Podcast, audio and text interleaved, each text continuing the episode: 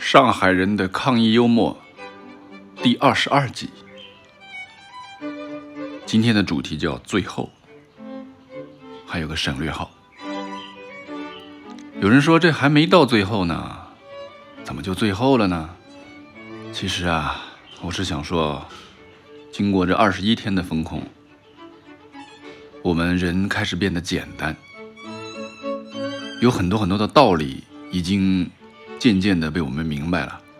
我们在说道理的时候，经常会说“最后我发现啊”，所以呢，我们今天以“最后”为题来谈谈我们这些最后的发现。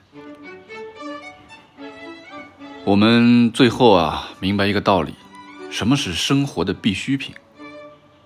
甚至我们觉得人与人之间这个生活的必需品它是不一样的。你就看在群里面，有人不断的问。哪儿有烟，烟成了他的必需品。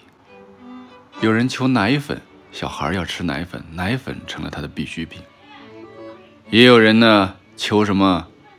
求手指，说我菜都有了，饭也有了，我没有手指了，我明天开始只能辟谷了。眼睁睁的看着这么多菜抢来的这么多好吃的，我都不敢去吃。我要手指。我们最后也都明白了，其实人啊还是不如动物的。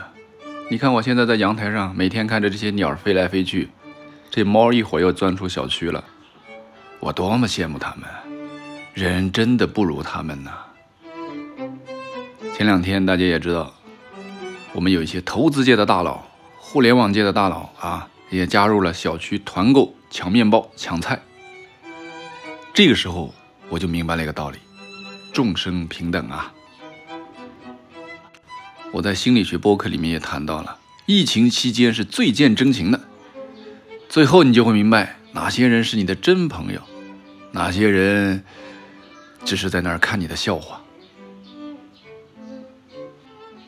我们小区有个邻居说：“我真的不能再封下去了，再封下去啊，我跟我老公都要快处出感情了。”你看，这不就是充分的让我们能够去理解这个道理吗？最后我们都发现了，老祖宗说的都是对的呀，不要谈恋爱嘛，对不对？先结婚嘛，相处久了肯定是有感情的。就刚刚啊，我看有个群里又发生一件好玩的事情，我一直这昨天的这个相声不是说我在观察嘛，我就在微信群里面观察。有一朋友晒了一堆这个红酒杯，哎，有人就开始指责他，说这个时候啊，你还要搞什么红酒啊，对吧？你弄那么多酒杯，你这是什么意思啊？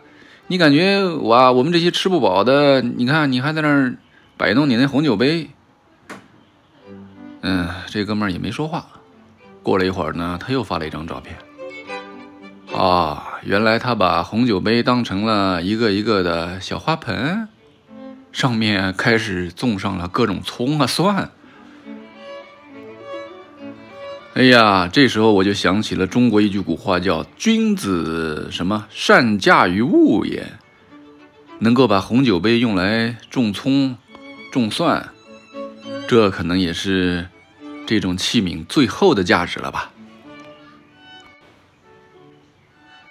有一个邻居说，他最近因为要加各种团购群。每进一个群呢，都要改名字。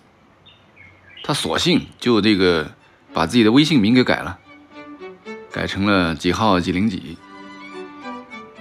然后呢，他在朋友圈给一个同事点了个赞。他的同事就问他：“你是谁呀？”你看，我们最后就明白了，我们每一个人其实讲到底就是个代号嘛，对吧？浩安叫九五二七。我们现在都叫几号几零几。往小了说，我们每个人可能真的就是统计数字中的一个。其实啊，这些最后才明白的道理啊，都是被逼出来的。我还有个同事，他跟我说，他说啊，我以前非常非常的佩服你，每天只用睡那么点时间，还保持着精力的旺盛。你是怎么做到的呢？我那会儿跟他说了半天，他也不懂。然后这两天他自己跟我说，他也可以做到。我说你是怎么做到的？他说你看，我夜里不敢睡，为什么？我怕抢不到菜呀。我早上也不敢睡，为什么？我怕错过做核酸呐，然后变黄码了。我中午更不敢睡了，因为各种接龙都来了。下午我还是不敢睡，我怕辛辛苦苦抢到的东西，嗯，没去拿，然后被人家拿走了。